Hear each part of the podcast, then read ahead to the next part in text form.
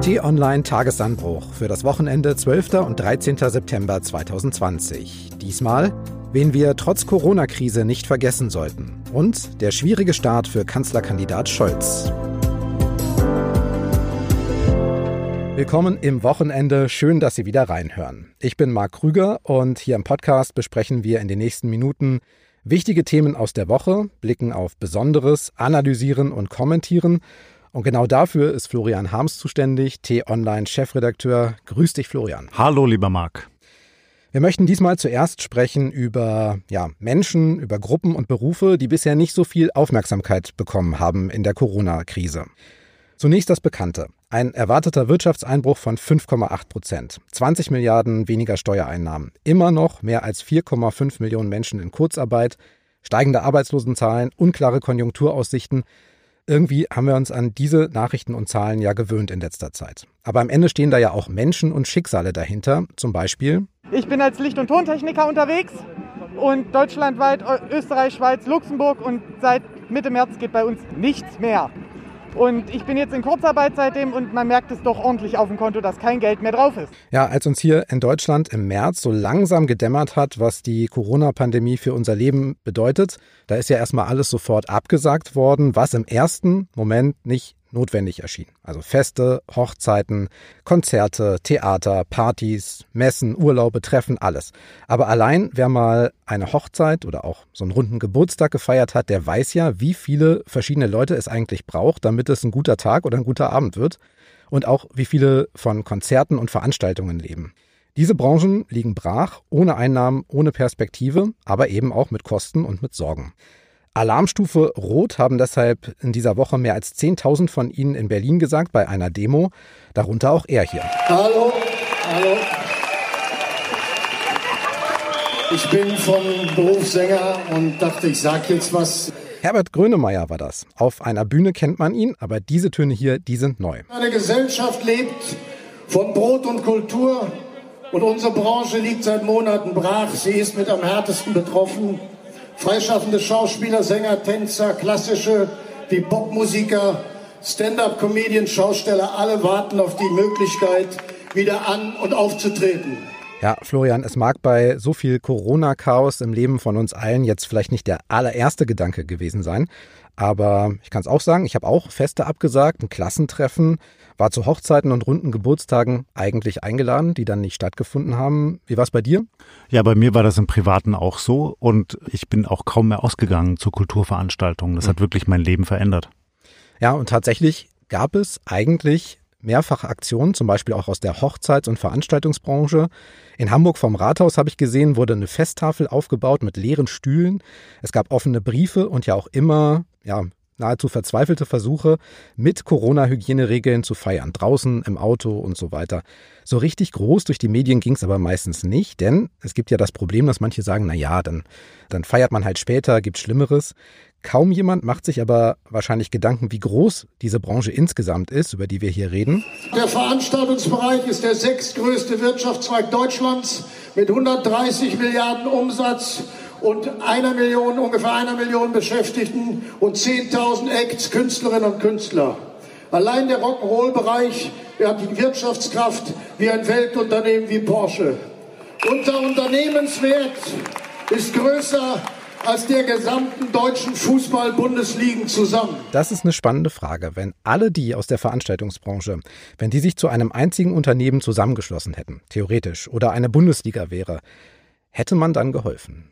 Dann hätte man bestimmt geholfen. Denn dann hätten die andere Strukturen und sie hätten auch andere Zugänge zu den Entscheidungsgremien in der Politik.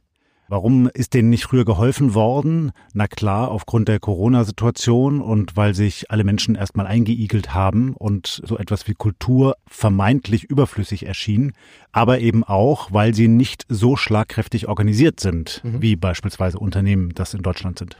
Hätte vielleicht jemand auch wie Herbert Grönemeyer mit seiner starken Stimme, hätte der nochmal eher was sagen können? Ja, aber ich mag ihm das gar nicht vorwerfen, denn jeder ist ja erst einmal verunsichert gewesen in dieser Corona-Krise. Gut ist es aber, dass sie jetzt ein Zeichen gesetzt haben und auf die Straßen gegangen sind. Und das sind ja wirklich jetzt auch mal abseits von Prominenten wie dem Herbert Grönemeyer, sind das wirklich berührende Schicksale. Ja, da sind ja auch viele Solo-Selbstständige dabei. Die haben jetzt auch nicht die großen Einnahmen, die haben auch nicht die großen Räume. Dafür gab es ja auch Zuschüsse am Anfang, sondern die hatten halt ihre laufenden Kosten im Leben. Ganz genau so ist es. Und viele davon gehören jetzt nicht zu den Bestverdienenden in unserer Gesellschaft. Sie engagieren sich aber ungemein für das Kulturleben in unserem Land. Und ich möchte aufräumen mit dem gelegentlichen Vorurteil, dass Kultur ein Luxus sei. Das ist es nicht. Mhm. Genauso wie der Herbert Grönemeyer es gesagt hat, ist es doch. Ja, man braucht nicht nur Brot zum Leben, man braucht für eine lebendige Gesellschaft und eine lebendige Zivilgesellschaft auch überlebensnotwendig Kultur. Und das ist genau das, was diese Menschen uns liefern. Jetzt gibt es ein Problem bei diesen Protesten, denn die Veranstaltungsbranche kann ja jetzt nicht gegen Corona oder die Regeln demonstrieren. Die meisten erkennen das als tatsächliches Problem an. Stattdessen demonstrieren sie für etwas, nämlich Geld. Eine direkte, wie versprochen, unbürokratische Zugehensweise zur Grundsicherung. Ein monatliches Überbrückungs- oder Kurzarbeitergeld für Solo-Selbstständige. Ein bundesweit gleiches geltendes System zur Beantragung von Geldern aus Hilfsfonds, Förderung oder der Grundsicherung mit niederschwelligem Zugang. Das heißt keine 38 Seiten, die man lesen muss und ausfüllen muss. Ja, verständlich. Der Staat hat die Schatulle ja für viele geöffnet, aber das Geld muss dann auch fließen. Ohne Bürokratie, haben wir gehört. Wie ist dein Eindruck? Klappt das? Na, ganz unterschiedlich. Und die Schwierigkeit ist ja, dass viele von diesen Menschen hier in der Veranstaltungs- und Kulturbranche sich häufig auch deshalb alleingelassen vorkommen, weil sie eben nicht ein starkes Unternehmen im Rücken haben, was ihnen den ganzen Prozess mit der Kurzarbeit abnimmt sondern wenn man selbstständig ist, dann muss man sich selber um jeden kleinen Schritt kümmern mhm. und muss den Ämtern hinterherlaufen und dem Geld hinterherlaufen. Und das ist sehr, sehr aufwendig. Und das darf man einfach nicht vergessen. Ne? Wenn man jetzt irgendwie bei Porsche arbeitet, wie vorhin das Beispiel genannt hat, und die Unternehmensleitung entscheidet, in Kurzarbeit zu gehen, dann geht man halt in Kurzarbeit und dann kommt halt Geld wieder auf dem Konto an. So, weil das Unternehmen sich darum kümmert. Und deshalb finde ich es richtig, dass die da jetzt auf die Straße gegangen sind in Berlin. Ich finde es aber bestürzend, wie wenige Medien darüber berichtet haben. Das hat kaum Niederschlag gefunden in der Medienlandschaft. Kommen wir gleich noch dazu. Lass uns vorher noch über ein, ein zweites Problem reden. Und zwar es gibt ja diese staatlichen Hilfen. Ja? Es gibt viele Überbrückungs- und Hilfskredite, die laufen dann über die staatliche Bank KfW. Und man braucht dann aber immer noch so einen, so einen kleinen, so einen gewissen Prozentsatz, 10 oder 20 Prozent, die über die Hausbank beantragt und dann auch genehmigt und finanziert werden müssen. Und da sagen dann viele Banken, nö, Risiko zu groß. Genau. Glauben nicht daran, dass dann Selbstständige oder auch sehr kleine Unternehmen aus dieser Kulturbranche stark genug sind, um die kommenden anderthalb Jahre zu überleben. Das ist das eigentliche Armutszeugnis und das stürzt die dann eben auch in diese prekäre Situation. Nun könnte man sich ja angucken, wie hat denn das Geschäftsmodell in den, weiß ich nicht, fünf oder zehn Jahren, wenn es das so lange gab, vor Corona funktioniert? Und wenn das funktioniert hat, dann gäbe es ja auch eine Wahrscheinlichkeit, dass es dann danach auch wieder anspricht. Eigentlich ja. Nur da hatten wir eben ein florierendes Land. Mhm mit einer vergleichsweise gut ausgestatteten Kulturszene. Ja, eben nicht nur der staatlich alimentierte Bereich, sondern auch der freie Bereich. Also wir sind ja hier in Berlin und da ist ja klar, wenn man hier auf die Straßen gegangen ist, in Mitte, überall sprang einem die lebendige Kulturszene entgegen und das ist heute anders. Und das lässt sich eben nicht auffangen, wenn der Staat sich komplett zurückzieht. Okay, nochmal Abteilung Selbstkritik. Viele Branchen und Menschen haben ja durch die Corona-Pandemie Probleme. Wir haben auch vieles angesprochen. Familien, Kitas, Schulen, das wäre auch nochmal so ein gesamter Komplex, den man nochmal auseinandernehmen müsste. Stimmt aber der Eindruck, dass manche da in den letzten Monaten so ein bisschen runtergefallen sind bei der Aufmerksamkeit, eben auch in den Medien? Ja, das glaube ich schon. Eben jene, die keine starke Lobby in der Gesellschaft oder der Politik haben, die nicht schlagkräftig organisiert sind und denen so ein bisschen der Ruch anhängt, sie seien ja eigentlich eher eine Luxusbranche. Ja, bei denen. Ja. Zu Beginn der Krise ging es ja erst einmal um die deutschen Schlüsselindustrien, denk beispielsweise an die Autohersteller, dann ging es darum, kann man überhaupt die Versorgung mit den Gütern des täglichen Bedarfs sicherstellen, ja, was ist mit Klopapier, da haben wir lange drüber geredet, so, das war alles wahnsinnig wichtig. Und links und rechts hat man nicht mehr so genau hingeschaut, was denn mit den kleinen Kinos gewesen ist, mit den kleinen Buchhandlungen, mit den Veranstaltungen, die alle abgesagt worden sind, den kleinen Theatern, aber auch dem Messebau beispielsweise. Es finden de facto gerade keine Messen statt. Und da geht es ja nicht nur um die riesengroßen Messen wie hier in Berlin, die Reisemesse ITB, sondern da geht es auch um viele kleine Spezialmessen. Also Beispiel nur hier die Messe für bildende Kunst in Berlin, für moderne Kunst. Das ist kein Luxus. Das ist etwas, was eine lebendige Demokratie wie Deutschland braucht. Sie braucht diese kulturellen Impulse. Und wenn das nicht stattfinden kann und Menschen sich da auch nicht mehr von ernähren können, dann werden uns diese Impulse künftig fehlen. Das werden wir alle merken. Also ja, da wurde zu wenig drüber berichtet, da wurde zu wenig hingeguckt. Ja, sicherlich. Da haben wir alle zu wenig hingeguckt. Wir sind aber auch nicht wirklich drauf aufmerksam gemacht worden von vielen dieser Protagonisten aus dem Bereich. Aber jetzt waren sie eben auf der Straße mit der Aktion Alarmstufe Rot und da hätten die Leitmedien in Deutschland doch alle bitteschön berichten können. Warum gab es da so wenig Berichte? Wir haben was gemacht bei T-Online, muss ich zu unserer Verteidigung sagen, aber an anderer Stelle ist das komplett untergegangen. Ja, umso wichtiger, dass wir auch jetzt mal drüber sprechen. Wir reden ja über Menschen ohne ausreichende Lobby, ohne angemessene Stimme in der Krise und da müssen wir auch über diese Situation sprechen. Das ist eine Tragödie, die auch uns bestürzt. Das Flüchtlingslager Moria auf der griechischen Insel Lesbos ist nämlich zu großen Teilen ausgebrannt. Für rund ja, 2800 Menschen war das ausgelegt. Da hausen dort aber seit langer Zeit 12.000, 13.000, 15.000, wer weiß das schon ganz genau. Und nun stehen die meisten davon vor weniger als dem, was ohnehin schon kaum zum Überleben gereicht hat. Grundsätzlich beobachten wir sehr genau die zum Teil sehr schwierige Lage auf den griechischen Inseln. Das ist eine sehr schwierige Lage, die die neue griechische Regierung auch äh, übernommen hat. Äh, sie arbeitet jetzt intensiv an Lösungen und die EU steht bereit, ihr dabei auch substanzielle Hilfe zu leisten. Und das war jetzt ein bisschen gemein. Denn dieser Ton von Regierungssprecher Steffen Seibert, der ist nicht aus dieser Woche, sondern den hat er vor einem Jahr gesagt, September 2019. Damals waren zwei Menschen durch ein Feuer in Moria ums Leben gekommen und angesichts eben dieser Worte und dem, was in dieser Woche passiert ist in Moria, die Frage, was ist eigentlich seitdem passiert? Es ist fast nichts passiert. Und deshalb ist so eine Stellungnahme wie hier von dem Regierungssprecher ein Armutszeugnis. Sie klingt ja auch schon relativ verschwurbelt. Und jetzt ist das ja nicht anders. Ja. Die EU hat viel zu wenig getan. Und man muss sich das so vorstellen, dass dieser riesengroße, mächtige Staatenverbund mit vergleichsweise wohlhabenden Ländern und die sind alle nicht in der Lage, dieses Problem auf einer Insel in Griechenland zu lösen. Und das ist schon echt verehrend. Offiziell gab es ja auch in Moria lange Zeit keine Corona-Fälle. Das kann man sich eigentlich kaum vorstellen bei der Enge und bei diesen Hygieneverhältnissen. Vor einigen Wochen dann tatsächlich die ersten bestätigten Fälle. Dann hat man auch reagiert. Es gab eine Ausgangssperre und vermutlich hat das auch alles zu dieser Situation jetzt beigetragen. Ohne Perspektive, viele Menschen auf engstem Raum mitten in einer Pandemie. War da jetzt die EU zu sehr mit sich selbst beschäftigt und mit der Corona-Pandemie. Nein, das Problem ist doch eher, dass die EU sich nicht wirklich mit diesem Thema beschäftigen will.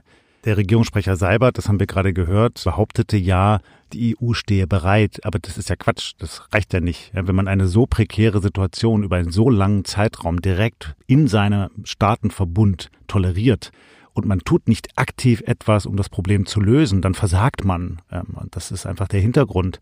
Den kann man erklären. Ja, also die Position Deutschlands ist so, dass gesagt worden ist, wir wollen nicht wie 2015 jetzt allein vorangehen und die alle aufnehmen, weil dann werden wir nie mehr eine Chance haben, dass wir innerhalb der EU eine gemeinsame Migrationspolitik hinbekommen und dass beispielsweise auch die osteuropäischen Staaten sich bereit erklären, Flüchtlinge aufzunehmen. Deshalb können wir das nicht alleine machen. Und deshalb hat auch Deutschland sich zurückgehalten und ist sozusagen in einer prekären Situation. Aber auch das hilft ja nichts. Es ist einfach viel zu wenig passiert. Jetzt gab es ja aber Initiativen, Kinder zumindest Minderjährige, Unbegleitete aus Moria nach Deutschland zu holen. Städte haben das zum Beispiel gesagt. Wir können aufnehmen. Begrenzt, gezielt, aber wir können.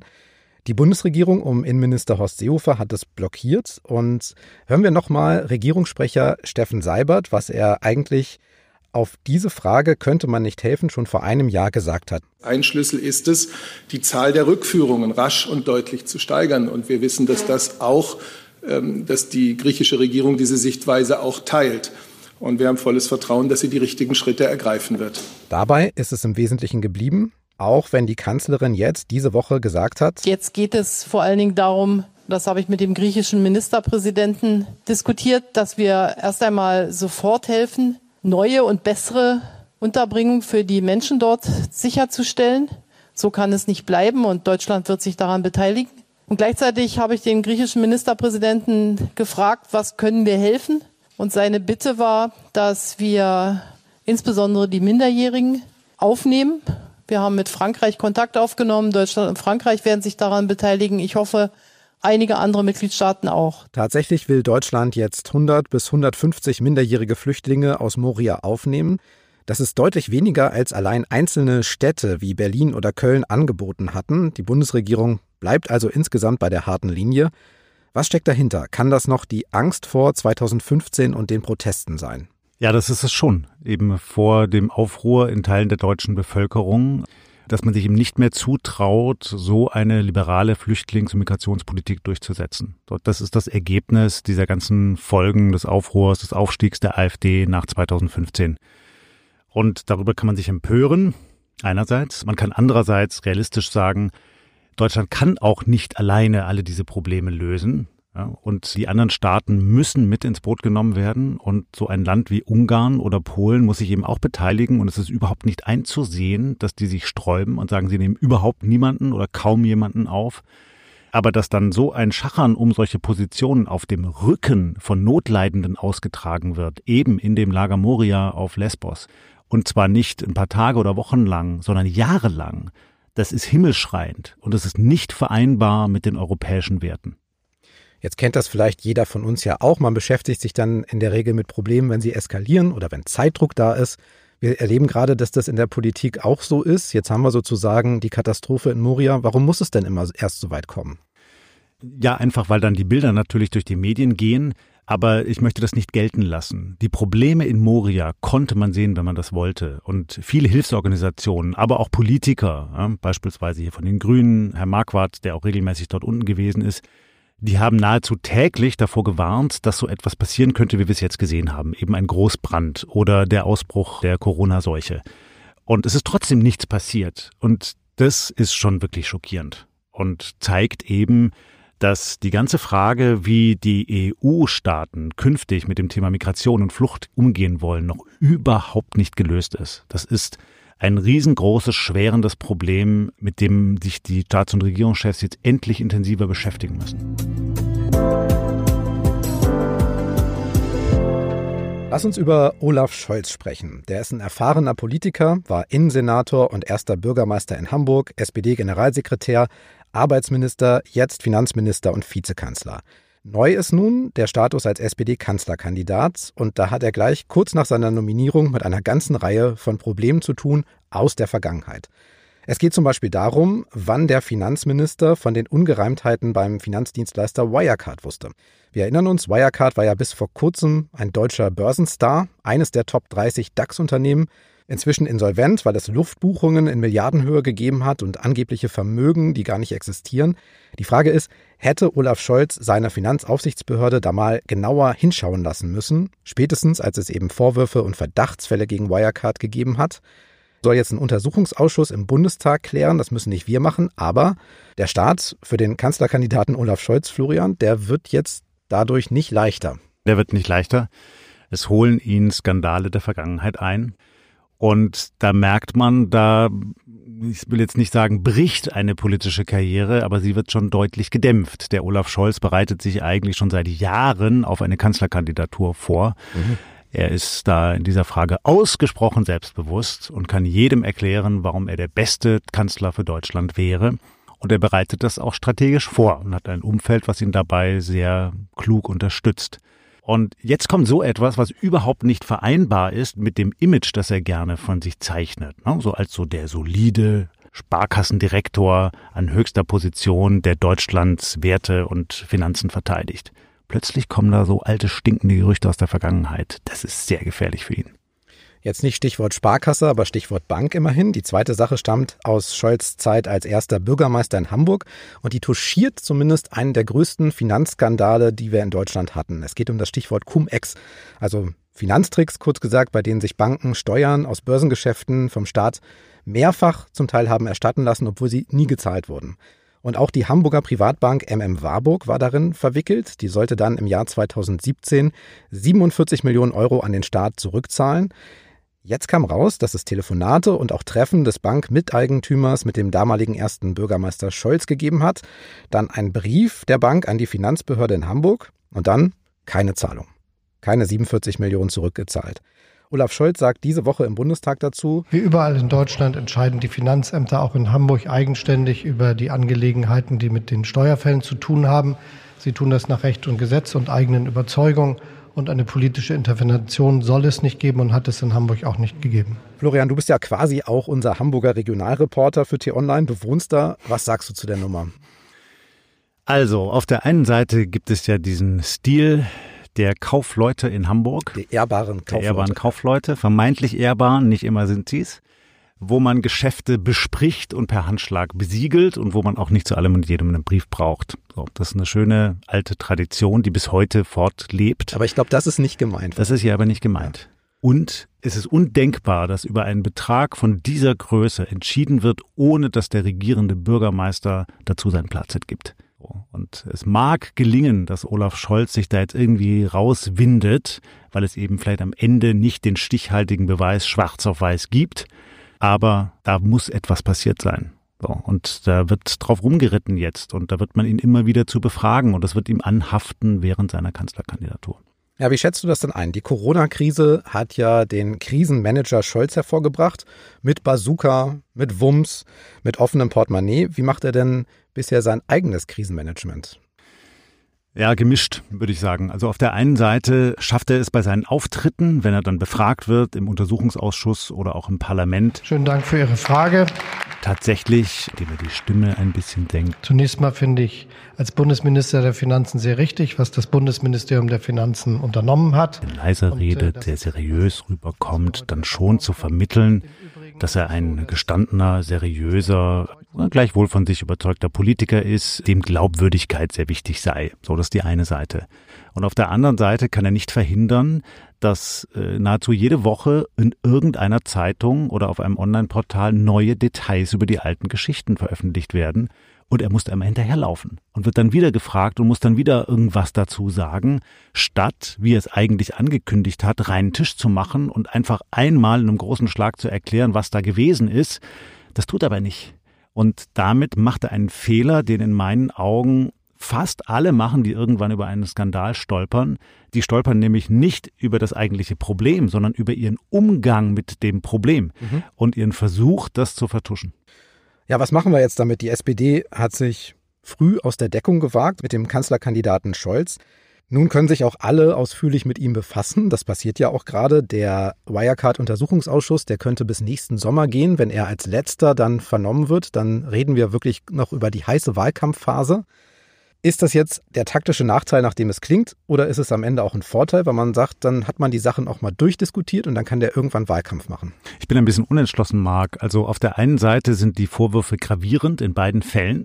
Und es kann schon sein, wenn da jetzt noch mehr herauskommt, wenn Journalisten noch mehr recherchieren, dass das zu einer ernsthaften Gefahr für Olaf Scholz und seine Karriere wird. Auf der anderen Seite sehen wir auch, dass diese Materie so komplex ist und so wenige Menschen da wirklich durchsteigen, ja, worum es da wirklich geht bei diesen Cum-Ex-Geschäften oder auch bei Wirecard und dass dann eben entsprechend auch das Interesse in der Öffentlichkeit deutlich abnimmt, dass es auch sein kann, dass der Olaf Scholz einfach mit ruhiger Hand da durchsteuert durch diese ganzen Untersuchungen und Untersuchungsausschüsse und am Ende ist es eigentlich keinen mehr interessiert.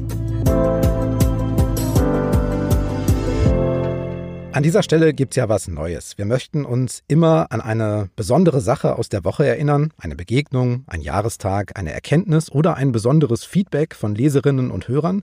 Darum soll es heute gehen, Florian. Was war besonders?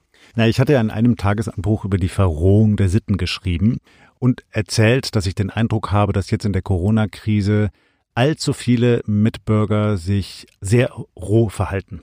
Und dieser Tagesanbruch hat sehr viel Zuspruch bekommen. Da habe ich sehr viele E-Mails erhalten. Und viele Leserinnen und Leser haben dann aber geschrieben, lieber Herr Harms, ist ja alles gut und richtig, aber das ist doch jetzt nicht erst seit Corona so. Das geht doch schon lang so mit der Verrohung. Dann habe ich erst gedacht, hm, ja stimmt, das, diesen Vorwurf gibt's ja schon seit den alten Römern, ne, dass man den Mitbürgern oder der Jugend vorwirft, dass sie so verroht so und die Sitten vor die Hunde gehen. Und andererseits ist da ja aber vielleicht was dran. Und dann habe ich ein bisschen überlegt, woran könnte das denn liegen? Habe noch mehr von diesen E-Mails gelesen. Und viele Leserinnen und Leser haben mir eben geschildert, zum einen haben sie das Gefühl, dass wirklich den Menschen, auch jungen Menschen, zu wenig Werte beigebracht werden in unserer heutigen Zeit. Und das berührt das Thema, über das ich auch mal geschrieben habe, dass ich der Ansicht bin, dass eigentlich jeder Bürger einen sozialen Pflichtdienst machen müsste, in dessen Rahmen man auch Werte erlernt, die man vielleicht auf der Schule oder in der Familie nicht mehr mitbekommen hat. Und zum anderen schrieben aber auch relativ viele Leute, naja, wenn man jeden Tag Vorbilder sieht, vermeintliche Vorbilder in der Politik oder in der Wirtschaft, die Gesetze brechen oder die sich eben nicht an Werte halten, was gibt denn das dann für ein Bild ab? Ja, und das prägt und strahlt ja aus in die Gesellschaft. So, fand ich auch interessant. Wir freuen uns, dass Sie zuhören, dass viele von Ihnen Stammhörer geworden sind mittlerweile, aber Sie können sich natürlich auch melden.